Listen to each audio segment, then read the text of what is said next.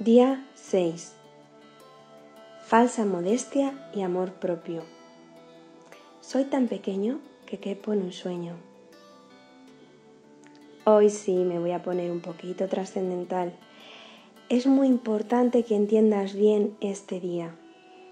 Nos han educado que ser presumidas y creernos guapas está mal. Lo etiquetan como creída, egocéntrica, Alguien con mucha autoestima está mal visto, porque suele ser una persona déspota. Y bueno, no suele ser muy agradable estar con esa persona. Algo de razón sí que hay.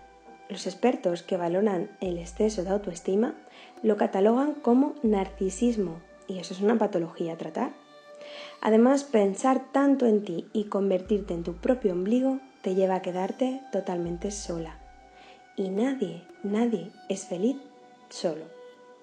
Yo no sé si por ser hermana mediana o por qué adoro tanto el equilibrio. Así que autoestima en equilibrio. ¿Cuál es el equilibrio sano? ¿Cuánto nos debemos de querer? Bueno, para mí una verdad fundamental es amar al prójimo como a ti mismo. Este consejo me parece el equilibrio perfecto. Verás, lo vamos a analizar. Las mujeres nos convertimos muchas veces en cuidadora de todo y de todos. Hasta en el trabajo somos cuidadoras de las finanzas, de que el trabajo salga perfecto. Siempre tendemos a dar. Entonces, amamos al prójimo, sí, sí, a todos. Hacemos malabares para llegar a todo y lo interiorizamos, pero ¿y nosotras? Ahí comienza el caos, el caos interno, porque nos olvidamos de nosotras mismas, y no cumplimos la segunda parte de este consejo tan en equilibrio, como a ti mismo. Ahí nace la frustración y el enfado, y por supuesto en empezar a vernos mal. Nos, nos vemos fatal, nos vemos de peor aspecto, frustradas, enfadadas, hasta con más ojeras. Entonces, ¿cómo podemos encontrar el equilibrio en este mundo de caos, de mala gestión del tiempo, intentando estirar las 24 horas de nuestro día? Bueno, yo uso dos pensamientos. El primero, la autoestima no es fija, es variable.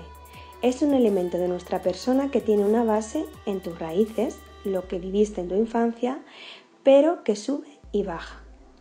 Además, pensar que la autoestima es aceptarse a pesar de tus errores e imperfecciones es la correcta definición. Aceptarte a pesar de tus errores e imperfecciones. Y segundo, segundo pensamiento que uso, que el egocentrismo no es saludable para ti ni para los que quieres. Quiérete y respétate sin exigencias, con amor, con generosidad hacia ti y hacia otros Venga, vamos ahora por tu ejercicio del día. Piensa en qué regalo te gustaría hacer a tu hijo, a tu hija, a tu pareja. No pienses algo, en algo grande, caro, no, no, no. Puede ser un gesto, un abrazo, una notita. Y ahora piensa en qué regalo te gustaría hacerte. Igual, no pienses en nada caro, sino en algo significativo. Puede ser ir a nadar, dar un paseo, cenar con amigas, Busca un hueco en tu agenda y regálatelo. Hoy te lo has ganado. Así que autoestima en equilibrio. Piensa en esta reflexión y anota en tu cuaderno, en tu notita, en tu libreta, las resistencias que tienes a quererte y a querer a los demás con generosidad. Reflexiona en ello.